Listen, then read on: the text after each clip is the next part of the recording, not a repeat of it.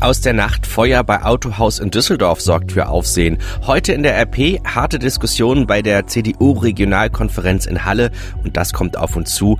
Kölner will Silvesterfeuerwerk verbieten lassen wegen Feinstaub. Es ist Freitag, der 23. November 2018. Der Rheinische Post Aufwacher. Der Nachrichtenpodcast am Morgen. Mit Daniel Fiene, schönen guten Morgen. Das war am Abend ein Schreck mitten in Düsseldorf. Die Feuerwehr musste mit einem Großaufgebot in Pempelfort ausrücken. Dort ist am Abend in einem Autohaus ein Brand ausgebrochen. So musste die Feuerwehr das Dach der Halle an der Schirmerstraße öffnen. Die ist völlig verqualmt, nachdem ein Feuer offenbar im Bereich der Müllcontainer ausgebrochen war. Die Flammen waren dort meterhoch durchs Dach geschlagen und hatten vor der Halle zwei Fahrzeuge in Brand gesetzt. Die Feuerwehr hat den Brand inzwischen unter Kontrolle. Das Autohaus in Pempelfort gehört zur Moll-Gruppe und hat sich auf Volvos spezialisiert. Schauen wir auf die Top-Themen für diesen Freitag. Deutschlands größte Fußballer könnt ihr heute auf unserem Titel lesen und auch sehen. Keine Sorge, es geht da nicht um die aktuelle Nationalmannschaft, sondern um die Helden vergangener Tage. Der DFB hebt die Ruhmeshalle seiner größten Helden aus der Taufe. Das war Haller des deutschen Fußball. Im April eröffnet die Hall of Fame, die Ruhmhalle des deutschen Fußballs in Dortmund und eine Jury aus 21 Sportjournalisten, darunter auch unsere Redaktion vertreten, hat die erste Elf plus Trainer für den erlauchten Kreis nominiert. Allesamt Herren, die Damen bekommen in einem separaten Wahlgang eine eigene Würdigung. Jedes Jahr werden dann weitere verdiente deutsche Spieler und Trainer ausgewählt. Um aufgenommen werden zu können, darf man seit mindestens fünf Jahren nicht mehr aktiv gewesen sein. Wer dazugehört, das lest ihr jetzt auf rp-online.de und bei uns in der Zeitung. Gestern sprachen wir schon über Friedrich Merz Asyldebatte hier im Aufwacher und tatsächlich haben seine Äußerungen eine große Debatte ausgelöst. Friedrich Merz hatte das Grundrecht auf Asyl in Frage gestellt. Unser Chefredakteur Michael Brücker schreibt in seinem Newsletter von heute früh, das ist bisher der unsinnigste Vorschlag, denn dieses Land hat ein Problem mit dem Vollzug bei Abschiebungen mit falschen Identitäten bei Flüchtlingen und jungen gewaltbereiten Männern aus patriarchalischen Kulturen, aber sicher nicht mit dem Grundrecht auf Asyl. Und NRW-Ministerpräsident Armin Laschet, der stets die Überbetonung der Migrationsfrage geißelt, findet zwar kritische Worte zu seinem Lieblingsfeind Jens Spahn, aber zu Merz und Kramp-Karrenbauer fällt ihm nichts ein. Der CDU-Wahlkampf wird allmählich doch zum Machtkampf. Tja, und dieser Machtkampf ist am Abend in die nächste Runde gegangen. In Halle an der Saale in Sachsen-Anhalt stand der vierte von acht Regionalkonferenzen auf dem Programm. Nach der Kritik an seinem Vorstoß in Sachen Grundrecht aus Asyl ruderte Friedrich Merz da aber schließlich wieder zurück. Uli Reitinger berichtet für die Deutsche Presseagentur. Uli, das war ja gestern in Halle eine besondere Regionalkonferenz. Sachsen-Anhalt und Sachsen sind AfD-Hochburgen. Hat man das am Verlauf oder Atmosphäre im Saal gemerkt? Ja, auf jeden Fall in den ersten drei Regionalkonferenzen, da haben die Kandidaten immer direkt langen Applaus bekommen. Gestern Abend, da waren die CDU-Mitglieder doch deutlich reservierter. Vor allem mit der Migrationspolitik waren viele im Saal nicht einverstanden, so wie dieses CDU-Mitglied hier. Wenden Sie sich bitte ab von der nach links-grün driftenden Politik einer Frau Merkel. Naja, da herrschte schon ein anderer Ton als bei den Harmonieveranstaltungen vorher.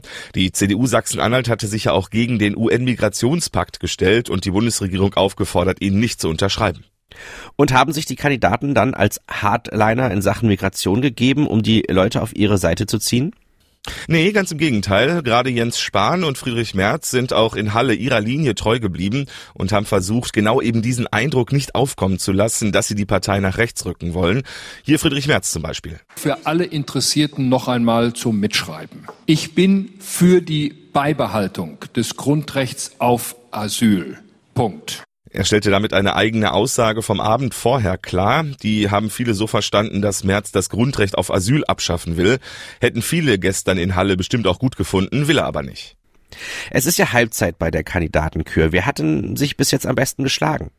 Das ist unglaublich schwer zu sagen. Es ist halt unübersehbar, dass alle in derselben Partei sind, denn große Unterschiede in den Positionen gibt's nicht. Ich glaube, am Ende entscheidet die Sympathie und alle drei Kandidaten haben ihre Fans. Vom Gesamtangebot ist Friedrich Merz für mich der Favorit. Am meisten hat die Annegret mir gefallen, einfach weil die so leidenschaftlich ist. Jens Spahn durch seine direkte Ansprache, ja. In Umfragen liegt Annegret Kramp-Karrenbauer vor Friedrich Merz. Jens Spahn ist abgeschlagen. Aber der hat jetzt dem Fokus gesagt, ich habe das Gefühl, die Stimmung dreht sich. Am 7. Dezember wird gewählt. Dann werden wir sehen, ob Spahn den Sensationssieg einfahren kann.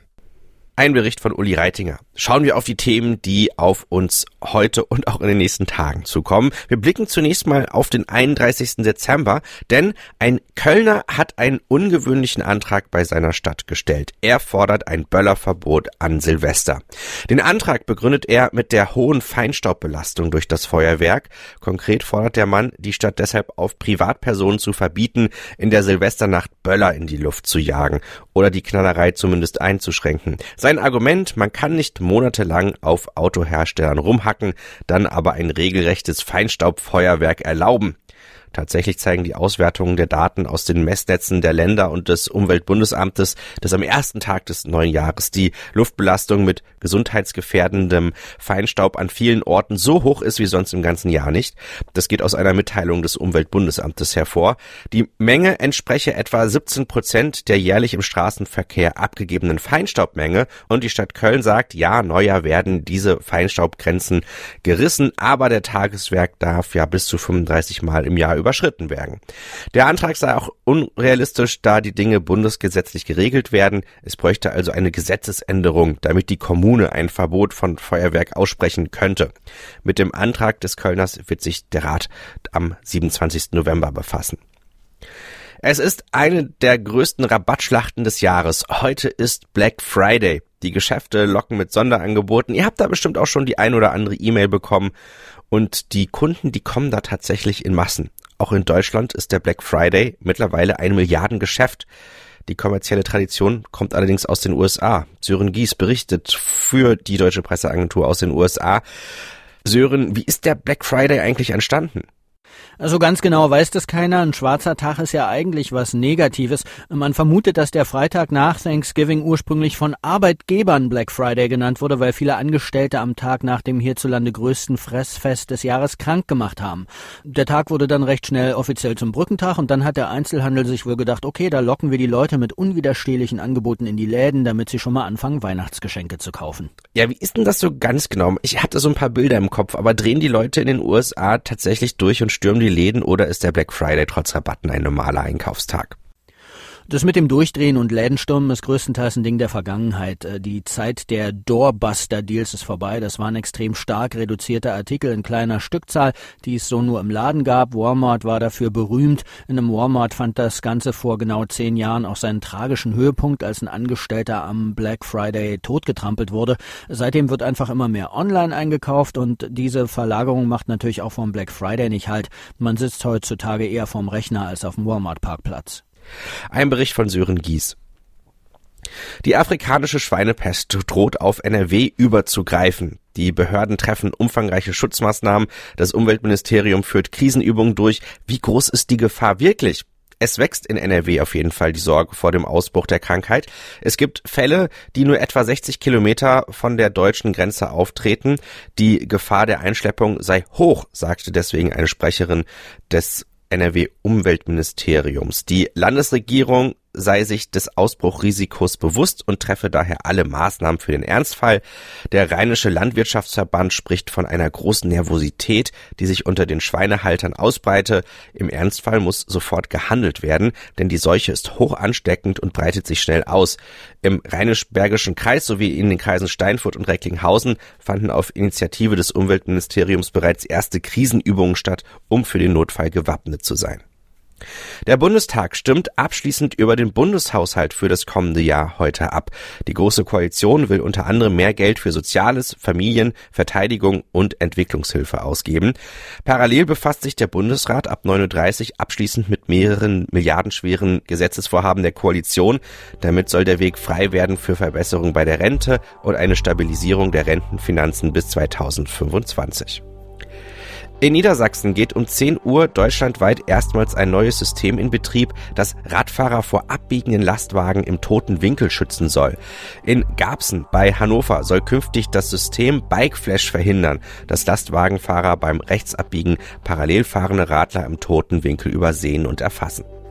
Schauen wir jetzt noch auf das Wochenendwetter. Ich würde sagen, das Wochenende kann kommen, wobei heute wird erstmal das schönste Wetter werden. Heute haben wir erstmal das schönste Wetter. Wir haben viel Sonne, es ist klar und es bleibt trocken bei 9 Grad. Morgen und Sonntag sind es dann nur noch 6 Grad. Es gibt viele Wolken und am Samstag begleitet uns den ganzen Tag über auch leichter Regen. Am Sonntag kann es zwischendrin auch mal nass werden, aber nicht so viel. Die neue Woche startet dann auch grau bei 6 Grad. Das war der Rheinische Postaufwacher für diesen Freitag. Ich bin Daniel Fiene und ich wünsche euch ein echt schönes Wochenende. Mehr bei uns im Netz www.rp-online.de